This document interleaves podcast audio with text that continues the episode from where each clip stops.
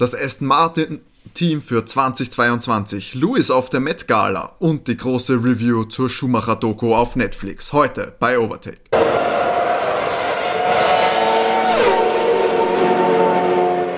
Hallo und herzlich willkommen bei Overtake, Folge 38 von eurem Lieblings-Formel 1 Podcast. Ja, das Wochenende von Monza ist vorbei und wir sind in einem rennfreien Wochenende. Das heißt, bei uns gibt es heute wieder News, Social Media und auch die große Review zur Michael Schumacher Doku, die am 15.09. auf Netflix erschienen ist. Ich bin natürlich nicht alleine. An meiner Seite sind wie immer René. Hallo.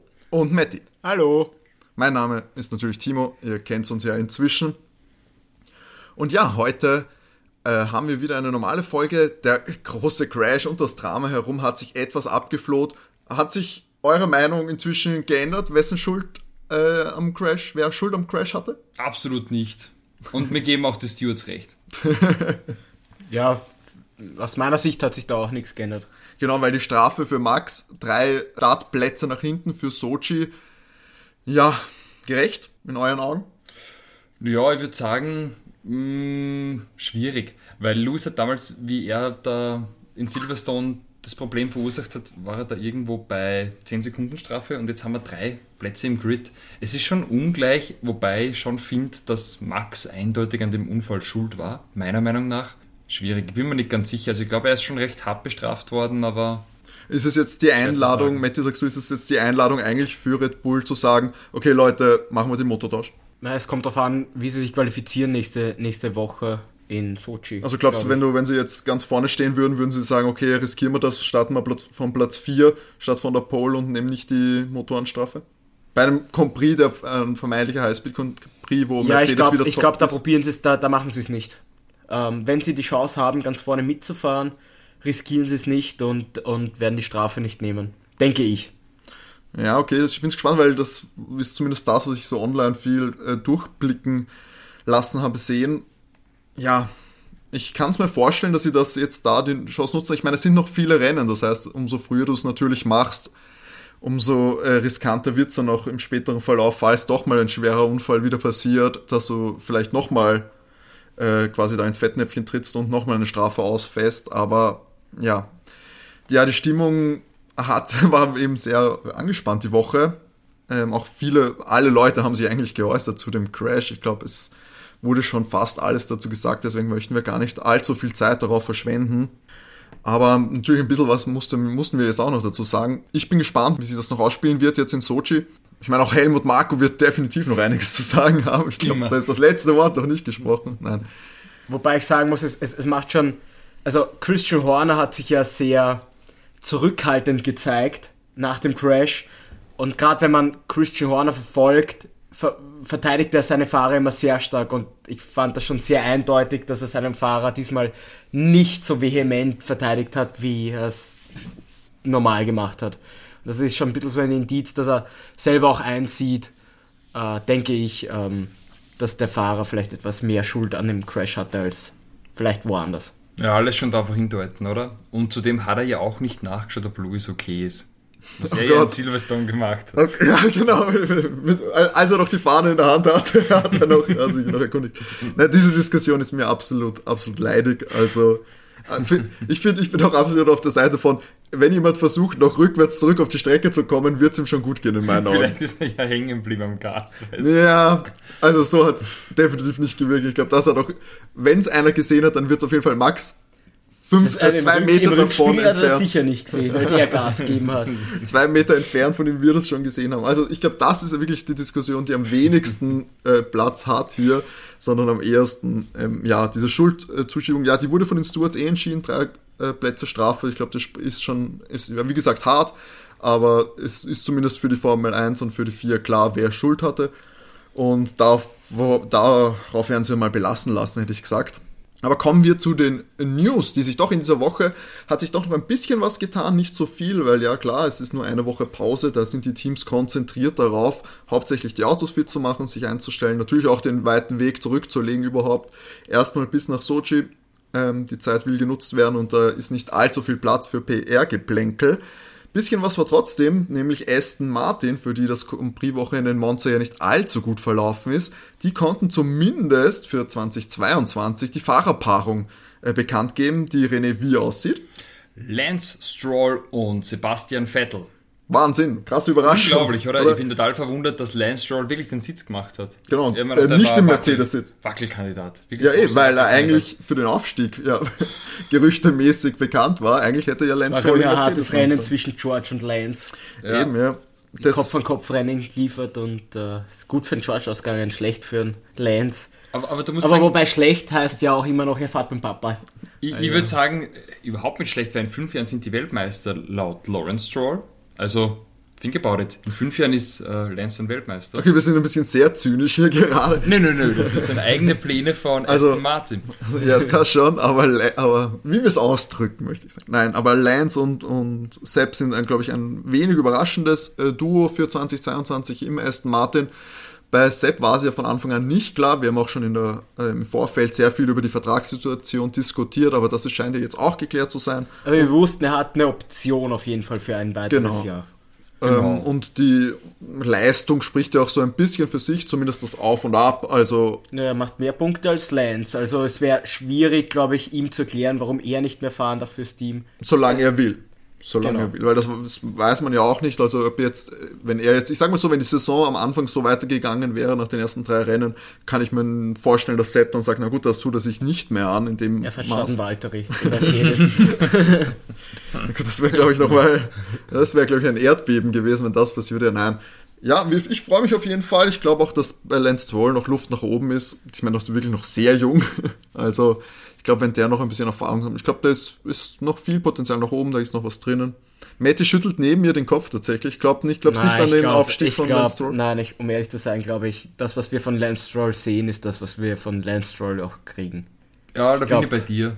Da, also so viel mehr nach oben, glaube ich, kommt dann nicht. Also si- sicher, zum Beispiel, wenn du im, den Vergleich hast von George Russell, da siehst du, der holt so viel mehr aus dem Auto eigentlich raus. Und ich glaube nicht, dass das Lance Stroll schaffen kann. Also den großen Schritt jetzt zu einem großen Team vielleicht nicht, aber ich glaube, er hat sich zumindest so ansatzweise einen Platz verdient, äh, zumindest hier in Formel 1 und ohne auch zu sagen, dass er jetzt äh, für Papa fährt, weil es gibt Pay-Driver, die definitiv schlecht ja, abschneiden. ja, das schon. Also er, wir, er hat schon seinen Platz auch verdient, aber ich glaube nicht, dass, dass da jetzt noch auf, auf einmal jetzt eben dieser große Schritt kommt. Große Sprünge kommen. Okay, ja, Das glaube ich kommt nicht mehr. das ist verständlich, ja.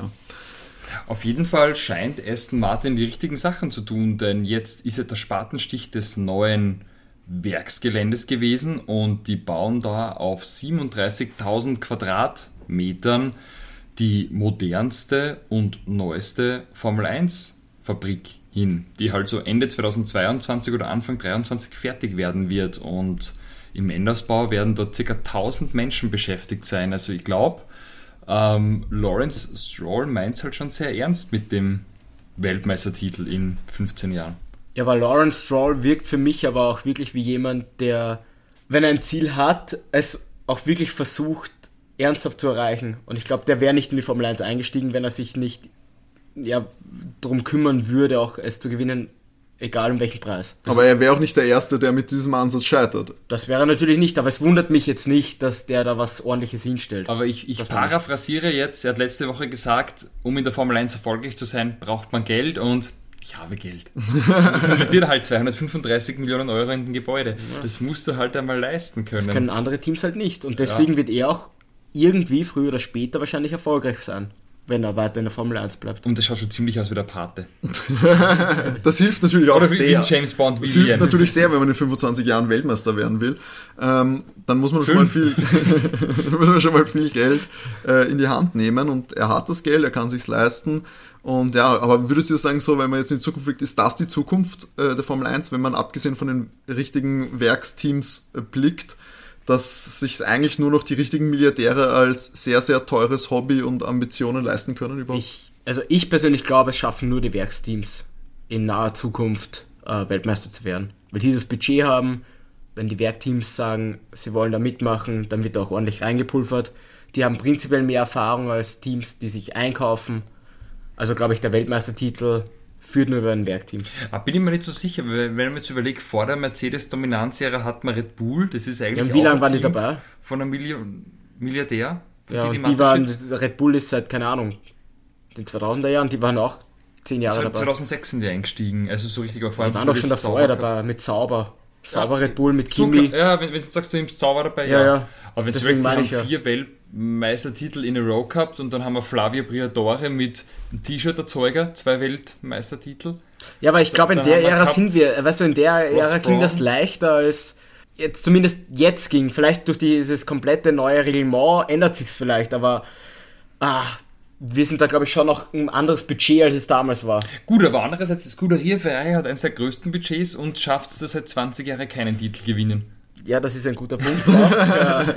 Den Weil- letzten Titel mit Kimi gemacht, wann war das? 2007, 2-7. oder? 2007, 2007, ja, ja genau. gut. Für eines der größten Budgets, not even Na, und close. 2-8 haben sie die Konstrukteurweltmeisterschaft geholt. Stimmt. Ja. Aber, aber das war der letzte Titel und das ist halt jetzt sehr, sehr lang her. Ja, deswegen sage ich, und, und dazwischen hast du wieder den Milliardär gehabt mit seinen Energy-Ding-Dosen. Also, Aber der, wie gesagt, der war halt schon davor irgendwie in der Formel 1 dabei, hat den, den drin Ferrari gehabt. auch. Ja, aber Ferrari hatte die letzten Jahre halt ein anderes Problem, worüber wir eh schon öfter gesprochen haben, warum die nicht fähig sind, mitzufahren, ernsthaft. Und das ist der Motor.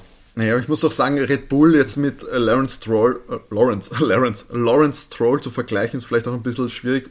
Für, für mich, äh, Lawrence Stroll ist ja wirklich als, als Einzelperson da drinnen, der ja auch sehr viel äh, mit Privatvermögen da steht, während Red Bull ja, ich glaube, das, äh, über das auch alles über die Firma laufen lässt. Ist ja jetzt nicht irgendwie so das Privathobby von Didi Mateschitz, sondern das wird ja wirklich auch als Marketing äh, Tool genutzt und ich glaube, dafür ist es natürlich noch leichter, sehr, sehr viel Geld springen zu lassen, weil sich natürlich das auch bis zu einem gewissen Grad refinanziert, weil Lawrence Stroll hat, glaube ich, nicht viel Marktwert, nimmt er nicht viel mit, außer für, dass er sich irgendwie für irgendwelche Cocktailpartys da mit brüsten kann, dass er ein Formel-1-Team verwendet. Was, was ich dazu sagen muss, ist, dass Red Bull halt einfach, oder Didi Mateschitz einfach in dieser Sportwelt einfach über, über Jahre hinweg ja sehr viel Erfahrung auch gesammelt hat im Vergleich zu Lawrence Stroll. Das heißt, nicht nur Formel 1, sondern zum Beispiel im Fußball.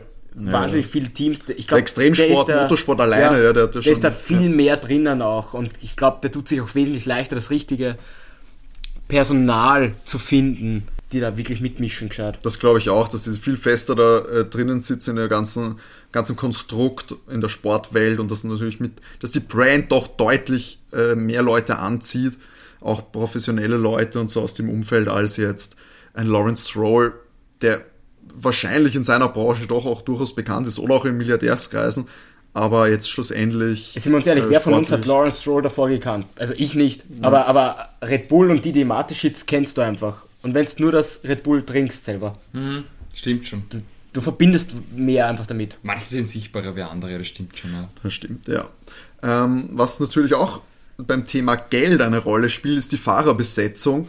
Und da gibt es jetzt ganz deutliche Gerüchte wieder, dass das zweite Alfa Romeo Cockpit, das noch eins von den beiden Cockpits, die noch offen sind, nämlich das von Mick Schumacher und das zweite Cockpit bei Alfa Romeo, dass das möglicherweise auch von einem äh, finanzstarken Fahrer besetzt werden könnte. René, wer ist denn das?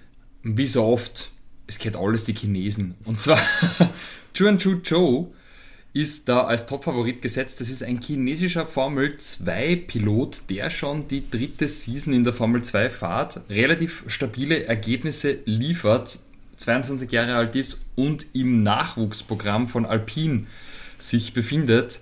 Und der hat angeblich eine Mitgift von 30 Millionen Euro. Und das ist natürlich für ein Team wie Alfa Romeo, früher genannt Sauber, ziemlich viel Geld. Und da der Vertrag mit Ferrari aus, ausgelaufen ist, wo die früher immer einfach aufs Geradewohl äh, Cockpit besetzen durften, glaubt man, dass der Gio beerben könnte. Ich glaube, dass Nick de Vries ist. Ich glaube, der wird es werden, einfach weil Alfa Romeo ähm, auf den Mercedes-Motor setzen wird und Mercedes dann noch einen zweiten Fahrer einsetzen wird. Noch, nach, Denke ich. Nach, dass es trotz Bottas noch einen. ja, weil Nick de? Vries auch Geld mitbringt. Ja, ich, weiß nicht, wie viel, viel. Ich glaub- ich weiß nicht wie viel, aber der kommt auch aus einer sehr wohlhabenden Familie. Der ist auch Formel 2 gefahren. Der ist jetzt ähm, in der Formel E Weltmeister geworden. Ich glaube, dass er das Cockpit kriegen wird. Ich, glaube, dass da, es gibt also diese Theorie, dass man den auch reinsetzen möchte, weil natürlich der chinesische Markt hochattraktiv ist. Für Formel 1 großer Markt Ja, und Sinn, große ja. aufstrebende Mittelschicht. Da könnte mir schon vorstellen, es ist ja ein bisschen wie bei Yuki Tsunoda, sicher ein guter Rennfahrer, aber natürlich sind die Fans vor Ort mit mehr Herzblut dabei, wenn du einen Fahrer aus dem eigenen Land hast. Man sieht es ja auch jetzt wieder bei Mick und Sebastian sind halt auch wichtig, für, zum Beispiel für den deutschen Markt, weil du halt mitfiebern kannst mit deinen Piloten und deswegen glaube ich, das ist schon nicht unrelevant. Definitiv. Ich glaube auch, dass das äh, ein, ein sehr wichtiger Punkt ist, äh, sowohl für die Formel 1 als auch dann für ein Team, äh, gerade für ein kleineres Team, wo du sagst, okay, du holst dir eine potenzielle Fanbase von aber Millionen Leuten, die da dann zuschauen, weil ein, ein Chinese da mitfährt. Wäre der erste Chinese im Formel 1-Feld? Weil die gab es schon einen chinesischen Formel 1-Piloten. Nein, es gab noch keinen. Ah, okay. Na gut, dann wäre es wirklich ein großer Schritt, glaube ich, für Alpha, wenn sie da einen chinesischen Fahrer reinsetzen und ich glaube, die Fanbase äh, kannst du mitnehmen. Natürlich hängt das natürlich dann auch vom Erfolg ab, du kannst da nicht einfach irgendeinen reinsetzen. Aber ich meine, ja, ob es jetzt äh, den einen Rookie oder den anderen nimmst, ist, glaube ich, tatsächlich fast geschenkt. Also ich meine, ich bin ja immer noch dafür, dass man Daniel Quiert wieder zurückholt und ihm noch eine Chance gibt. Ihr wisst das nicht, aber, aber René ist auch also, off Mike sehr starker Verfechter vom Comeback von Daniel Quier. Ich weiß gar nicht warum. Willst du es kurz erklären, warum du so ein Vielleicht wegen der? Freundin von Max Verstappen. Genau, sehr gerne. Nachdem ja Max Verstappen ähm, Daniel Quiert nicht nur das Cockpit, sondern auch die Frau gestohlen hat, finde ich, dass man Daniel Quiert eine Chance für die Revanche auf der Rennstrecke einräumen Du, sollte. du möchtest einfach nur diese Drive to Survive Staffel sehen, wo es mehrere Folgen nur über dieses Liebesdreieck gibt. Okay, sind, damit sind wir ja eigentlich schon beim, äh, beim Thema, denn natürlich haben wir auch wieder Social Media News für euch rausgesucht. Besser gesagt, René hat es getan. Ja, und wie immer habe ich die Instagram-Profile unserer Fahrer und der Teams gestalkt, um euch ein paar Details aus der glamourösen Welt des Rennsports zu erzählen. Und diese Woche sticht heraus Lewis Hamilton. Wie immer eigentlich äh, sticht er heraus und diesmal hat er rausgestochen ja auf der Met Gala in New York. Ja, da hat er erstens mal einen sehr guten Look präsentiert und auch einen, würde ich sagen, ja, einprägsamen Abgang, Matti. Was ist denn da passiert? Ja, der Lewis ist mit der Jeanette Guzman, seinem Onlyfan-Model. äh, Und Instagram, ich weiß es nicht so genau tatsächlich. Und Model ich habe noch nie was davon gehört, das muss man erklären. Was ist denn das? Sehr interessante Frage, René, aber ich glaube, du schaffst es, es zu googeln. Und da dürfte er, weiß ich nicht, was er dann mit ihr gemacht hat oder wo er sie Angeblich hingebracht hat. Freunde, ich habe gelesen, Freunde haben äh, berichtet, dass sie noch mit einer größeren Gruppe im Hotel etwas getrunken haben. Mehr weiß man nicht. Wer trinkt nicht gern was? Eben mit einer großen Gruppe in einem Hotel was trinken nach der Met Afterparty. Ja, kann man schon Haben mal wir machen. alle schon mal gemacht. Haben wir alle schon mal gemacht. Also wenn uns die Met Gala irgendwie einladen will, wir wären auch bereit, oder? Ach, Mette, da muss man nicht eingeladen. das- Wir sind Da einfach geht man einfach hin. Da, man Da kennt geht man sich, einfach man hin. kennt Ja, sich, stimmt, da ist man, vollkommen man kennt recht. sich. In der hundertsten Folge, Nein, aber- sind wir auch dort.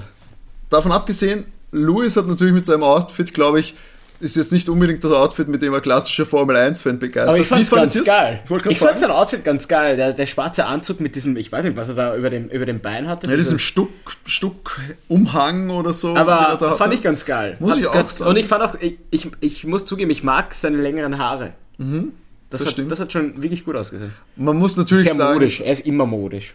Wenn man es aus dem sportlichen Hinsicht begeht, so schlecht kann es ihm nach dem Unfall aber auch nicht gegangen sein, oder? Nein, eh nicht. Also ich glaube, er hat ihn gut überstanden. Also Den Kopf weg gehabt, hat er gesagt, glaube ich. Aber Die Nackenverspannungen, die hat er am roten Teppich, glaube ich, auch äh, vergessen. naja, mit einer guten Begleitung noch dazu. Ne? Ja gut, das stimmt. Aber er war ja auch in Begleitung von jungen Vielen schwarzen Freunden. Designern, die er da eingeladen hat, die normalerweise keinen Tisch bekommen hätten oder keine Einladung bekommen hätten. Also auch hier wieder natürlich äh, die Message am Spreaden, der Louis. Äh, gute Dinge, muss ich sagen. Und ja, die Outfits waren ganz cool. Aber da merkt man, dass der Lewis auch wieder ein bisschen mehr dieses Aushängeschild der Formel 1 ist. Du kannst ihn nicht verlieren, weil, weil da merkst du wieder, was, der ist auf der Met Gala, wer war denn sonst dort? Das Wer stimmt ist schon. das, der, Er, er ist das Aushängeschild der Formel er 1. ist der Mann mit der, mit der Star Power. Das ja. Und das, das, das weiß er, glaube ich, auch, so präsentiert er sich auch und ja, so wird auch wahrgenommen und das ist halt im Formel 1-Zirkus eher die Ausnahme, weil da gibt es, glaube ich, gerade heutzutage im Feld nicht so viele, die sich sowas A trauen oder die sich so präsentieren wollen oder glaub- so verkaufen. Ich würde sagen, Charles ist noch fast am nächsten dran. Dem fehlt was ein bisschen der modisch Vollknopf vielleicht. oder ja genau, aber was modisch vielleicht noch betrifft oder oder an, an, an Sachen machen, weil ich glaube, war, war denn das vor zwei Jahren, wo er wo er so einen Bungee-Sprung oder oder einen Fallschirmsprung oder sowas gemacht hat, was Ferrari ja dann auch nicht wusste. Da hat er ein bisschen Ärger gekriegt, weil da hat Ferrari davon nichts äh, gesagt und war dann in Dubai Fallschirmspringen. Da hat er auch ein bisschen auf die Finger geklopft bekommen. Aber ansonsten ist da nicht so viel von den Fahrern her, die halt in die Außenwelt der Formel 1 so präsent sind. Das glaube ich auch. Außerhalb vom Sport ist es Lewis Hamilton, das muss man sagen. Und ja, da wird auf jeden Fall, sobald er weg ist, ähm, ein Loch hinterlassen werden, das, glaube ich, äh, händeringend von, der, von den Formel 1-Vermarktern gefüllt werden will.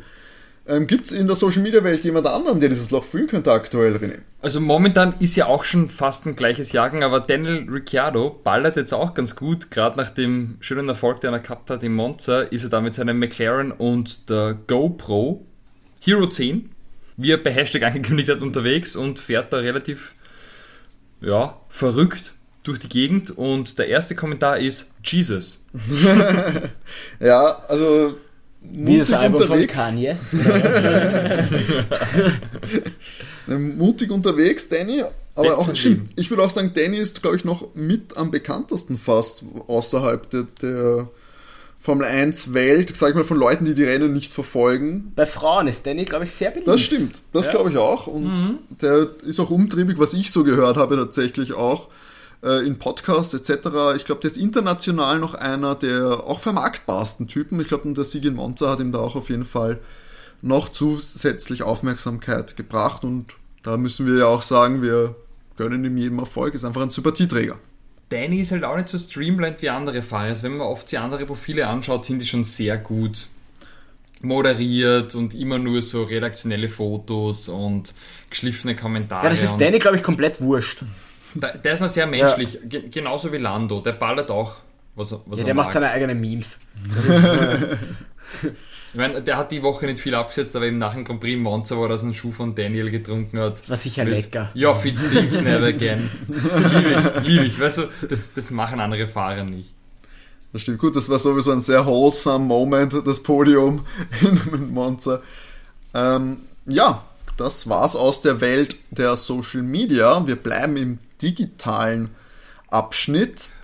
Ah, da hätte man noch was Einleitendes. Oh, ja. Mick hat ja was gepostet und zwar ein Foto mit Michael, ähm, wo er in seiner Kindheit mehr oder weniger mit Michael am Strand gesessen ist und hat dann reflektiert auf unser nächstes Thema. Genau, denn unser nächstes Thema ist der Feedback-Blog.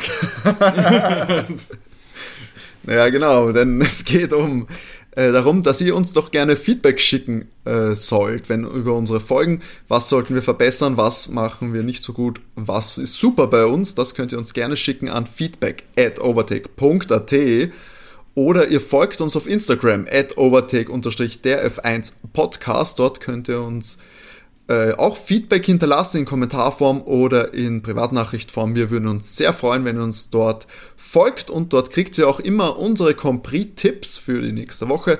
Für alle Compris, da verpasst ihr nichts.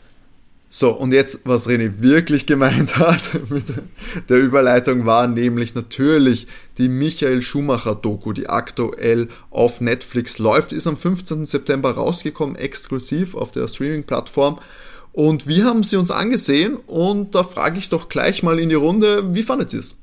Ich fand es sehr spannend. Also der Fokus war auch gut gelegt auf die 90er Jahre und auf die Ferrari-Zeit. Die späteren Jahre dann bei Mercedes wieder, sagt man jetzt mal, eher weniger und auch ähm, zur Zeit eben des schlimmen Unfalls eher ausgeklammert, aber halt super interessant, die ganzen Kindheitserlebnisse nochmal wieder zu erleben in kompakter Form. Das fand ich schon ganz gut gemacht, auch mit den Interviews der Familie, also gerade eben mit Mick und ich wusste gar nicht, dass Michael eine Tochter hat, äh, Gina. Und auch eben, dass es seine Ehefrau, die Corinna, da auch mit einbracht hat und, und viele Weggefährten wie Damon Hill, David Coulthard, Flavio Briatore, den ich immer gerne in einem Interview sehe. Gut gemachtes Stück Unterhaltung, dauert circa zwei Stunden und hat mir sehr gefallen. Auch, ähm, sag jetzt mal, emotional sehr, ja, doch irgendwie berührend, das ganze Thema. Kann ich mir nur komplett anschließen. Also, gerade als ich ja groß geworden bin noch, und in diese Formel 1 hineingewachsen bin, war ja der, der Michael der Star schlechthin einfach. Da gab es dann auch niemanden, der irgendwie ansatzweise irgendwie in Konkurrenz war und gerade so seine Erfolge auch wiederzusehen und ähm, sehr viel habe ich schon gewusst auch über ihn, aber zum Beispiel solche kleinen Sachen, ähm, also klein waren sie ja nicht, aber für mich Kleinigkeiten wie, dass er bis spät nachts äh, bei, den, bei den Mechanikern war und bis um 10 am Abend als einziger am Auto zum Beispiel rumgeschraubt hat, das war mir nicht bewusst. Das muss man ehrlich so zugeben, das gibt es jetzt, glaube ich, bei keinem Team. Ich wüsste nicht, dass irgendein Fahrer mhm. bis spät abends da wäre, auch kein, kein Lewis oder kein Max, die da am Auto noch rumschrauben, was halt scheinbar Michael halt gemacht hat. Das war mir damals nicht klar. Aber das ist halt ein irrsinniger Arbeits- und Zeitaufwand, den der da geleistet hat. Und allein wie fokussiert er auf, auf, auf doch seine Arbeit halt auch war und wie, ähm, was für ein per Perfektionist er einfach war. Das ist schon unglaublich.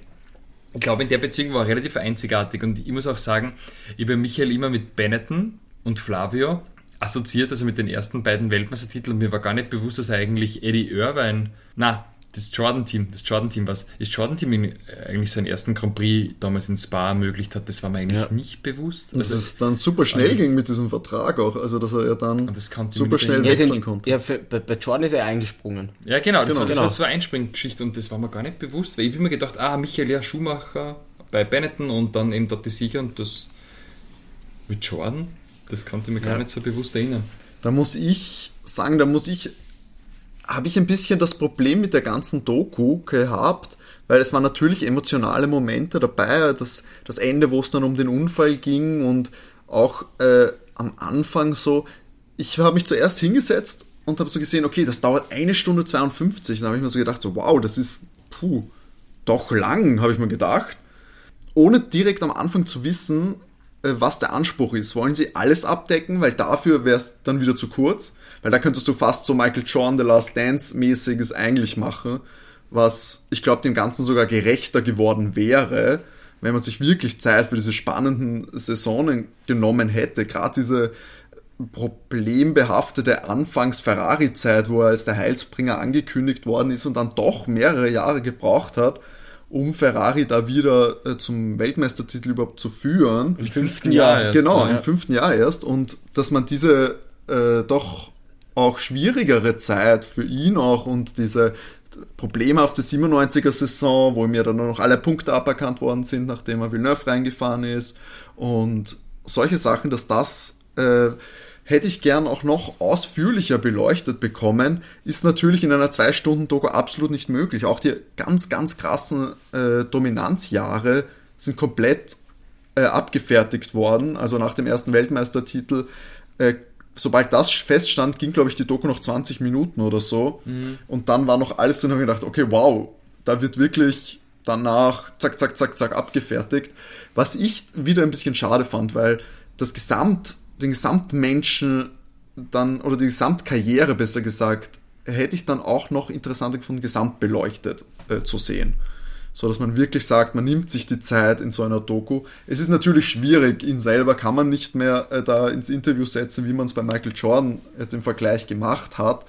Man hat begrenztes Material mit ihm als O-Ton und ja, ich weiß nicht, wie viel dann die Wegbegleiter dann über jede Saison einzeln sich hinsetzen und ist natürlich auch ein anderes finanzielles Commitment zugegeben.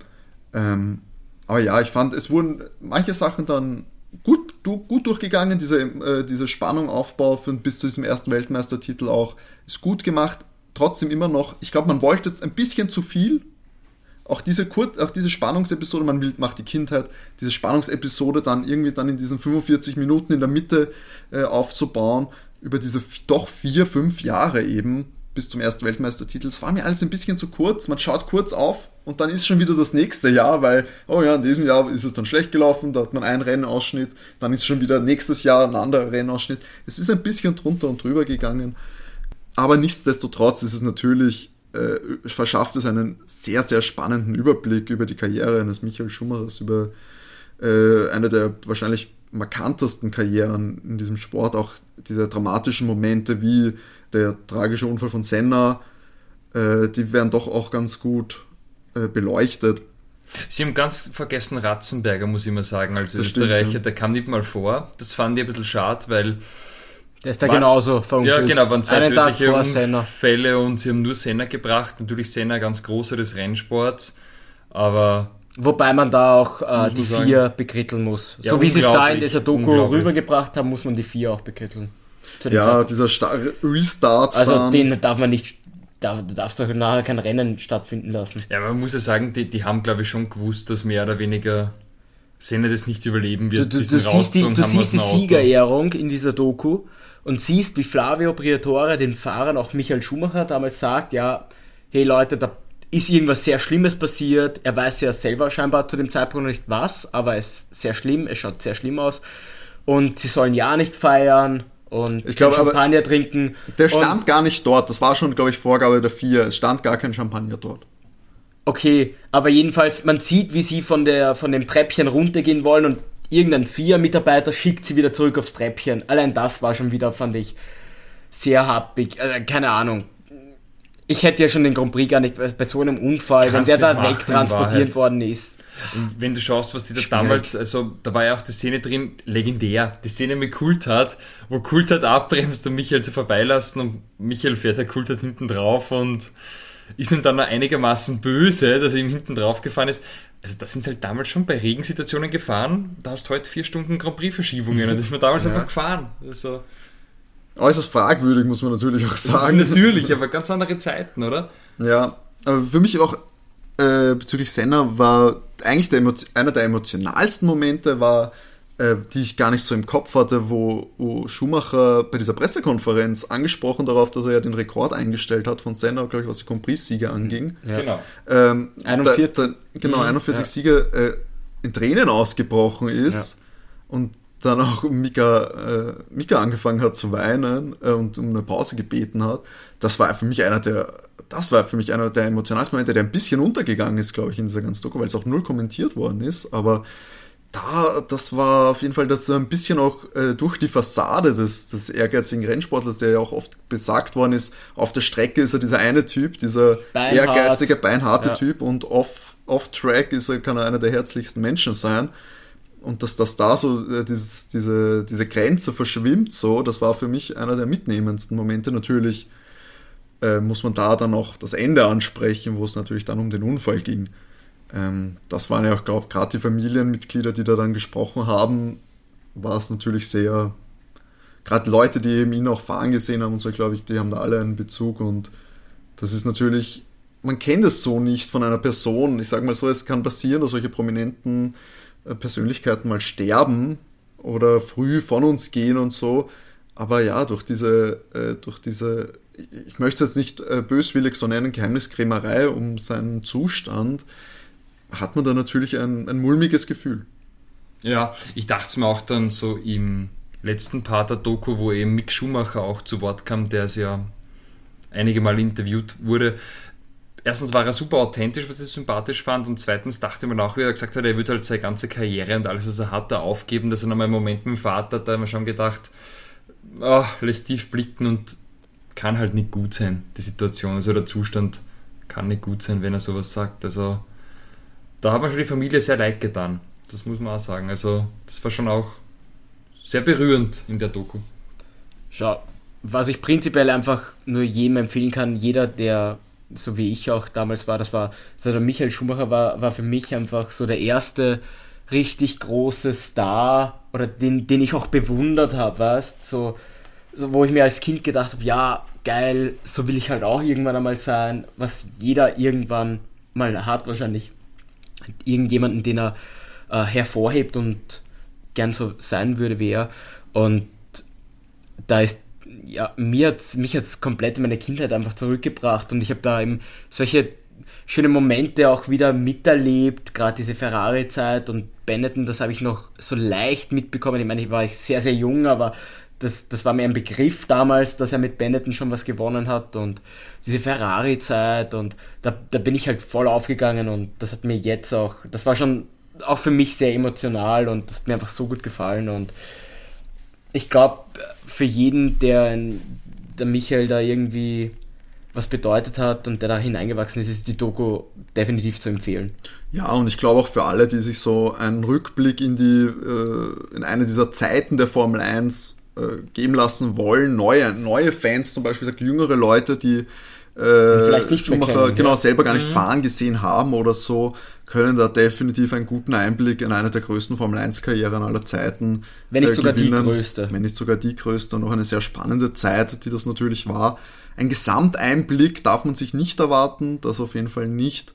Ähm, dafür ist die Zeit nicht da gewesen. Aber, ich glaube, ich glaub, weil du das auch vorher gesagt hast, sie haben da den Fokus drauf gelegt, man hat da kein Datum gesehen, wann sie die Aufnahmen von ihm selber hatten. Weil man sieht immer wieder Michael selber sitzen, wie er über eine gewisse Zeit reflektiert. Und ich glaube, sie haben sehr viel Wert auf diese Zeit gelegt, wo er selber diese Zeit dokumentieren konnte. Und ich glaube, das war auch diese Zeit, die bis mitten in diese Ferrari-Zeit ging. Und dann hatten sie kein Material, wo er selber halt mitkommentiert hat. Und ich glaube, auf das haben sie sehr viel Wert gelegt. Das kann gut sein. Und das ist natürlich dramaturgisch für so eine Doku, wo du natürlich auch einen Spannungsbogen brauchst und natürlich einen Mitfiebermoment mit einem äh, zumindest zwischenzeitlichen Happy End. Dafür ist es natürlich äh, diese Zeit am idealsten, weil natürlich diesen früheren Erfolg, den Heilsbringer dann nach Fer zu Ferrari den Wechsel und dort dann die pro anfänglichen Probleme. Du hast natürlich diese normale sp- filmische Spannungskurve und dafür war es ganz gut gewählt, dieser Fokus. Ich, ja, ich kann mir, ich würde mir auch wünschen, dass man sich da vielleicht äh, es nicht direkt einen zweiten Teil oder so, aber vielleicht einen Fokus auf eine andere Zeit, wenn sich da wer anderer dran macht und sich das äh, anschaut, hätte ich auch nichts dagegen. Aber ja, Ja. aber für Formel 1 Fans und äh, Schumi-Fans ist es natürlich ein absolutes Muss, weil natürlich auch, ich sag's wie es ist, das Material ist begrenzt und solange keine neue Drive to Survive Staffel da ist, ist es auf Netflix für Formel 1 Fans das A und O. Ja, würde ich genauso sehen. Also definitiv vom Overtake Cast würde ich sagen, eine Empfehlung. Sind wir uns doch ehrlich, es war doch auch irgendwie so ein, also es war definitiv mein Held damals. Also Er war, war Ja. natürlich damals schon auch äh, äh, äh, streitbare Figur, glaube ich. Ich weiß zum Beispiel, mein Vater, ich habe das natürlich nur äh, äh, nicht aktiv gesagt, schau mal Formel 1. Ich kenn, kannte das so, wie vielleicht viele das kannten, dass am Sonntag einfach bei einem bei der Oma oder daheim ist halt Formel 1 gelaufen, weil sich der Vater oder der Opa oder wer auch immer sich das angeschaut hat. Und man hat halt mitgekriegt, Schumacher gewinnt, wie immer. Und ich glaube, mein Vater war nicht immer begeistert, wir fanden es langweilig, dass Schumacher einfach immer gewinnt. Ähm, es war aber natürlich eine Dominanzfigur und das hat natürlich einen gewissen Strahlwert. was ein, also ich, ich mu muss da auch sagen, also mein Papa war immer Häkkinen-Fan und aber für mich war das einfach immer so, weißt, du hast da diesen doch, wie alt wird er gewesen sein damals bei Ferrari? 30 so ungefähr und doch auch irgendwie noch einen jungen Fahrer. Aber, aber weißt du, so ein, ein, ein Fahrer, der irgendwie erfolgreich ist in einem roten Auto, in einem Ferrari, das, sind wir uns ehrlich, das hat was. Sind wir uns ehrlich. Natürlich auch die, Das die gibt Marke was. Ferrari. Die Marke Ferrari macht Ferrari, auch vieles ja, aus. Ja. Macht, ja. das stimmt definitiv. Also ja, schaut es euch an und schickt uns auch gerne eure Meinung dazu. Gerne, wie gesagt, auf Instagram oder per E-Mail an feedback at overtake.at. Es würde mich interessieren, würde uns interessieren, was ihr zur Netflix-Doku über Schumacher sagt. Und ich würde sagen, damit sind wir auch schon beim Ende dieser heutigen Folge. Nächste Woche ist dann wieder äh, Rennanalysen-Zeit, denn nächste Woche Sochi. ist das große Rennen in Russland und wir sind gespannt, wie das Es aktuelle Weltmeistertitel Ganz kurz, ist das das letzte Mal oder ist noch nächstes Jahr? Weil es wird ja dann in St. Petersburg gefahren. Ich weiß noch nicht, ob nächstes Jahr noch Sochi ist oder schon St. Oh, das wusste ich Petersburg. gar nicht. Ja, ja. Ah. St. Petersburg löst Sochi ab. Ich weiß noch nicht, ob Was? das dieses Jahr das letzte Mal ist oder ob noch einmal gefahren wird und dann äh, 23 St. Petersburg ist. Mhm. Ähm, schaue ich euch gerne bis zum nächsten Mal nach. Ja, Ja, gut, es, gut äh, nachreichen. Wird, wird Guter- spannend. Wir werden es auf jeden Fall hören. Und ja, in diesem Sinne wünschen wir euch noch eine schöne Woche. Bereitet es euch gut vor. In Russland wird es wahrscheinlich, oh, weiß ich gar nicht, wird es kalt schon in Russland? Oh, das ist, Ja, das ist wahrscheinlich gutes kontinentales Wenn ich Wetter. Drive to Survive glaube, dann ist Sochi so die Party-Hitten dort. In Russland, also so, so machen sie es dort. Gut, So also schön vorglühen für, für Sochi, Leute. In diesem Sinne wünschen wir euch eine schöne Woche und wie immer, Genug Benzin im Tank. ciao, ciao. Ciao.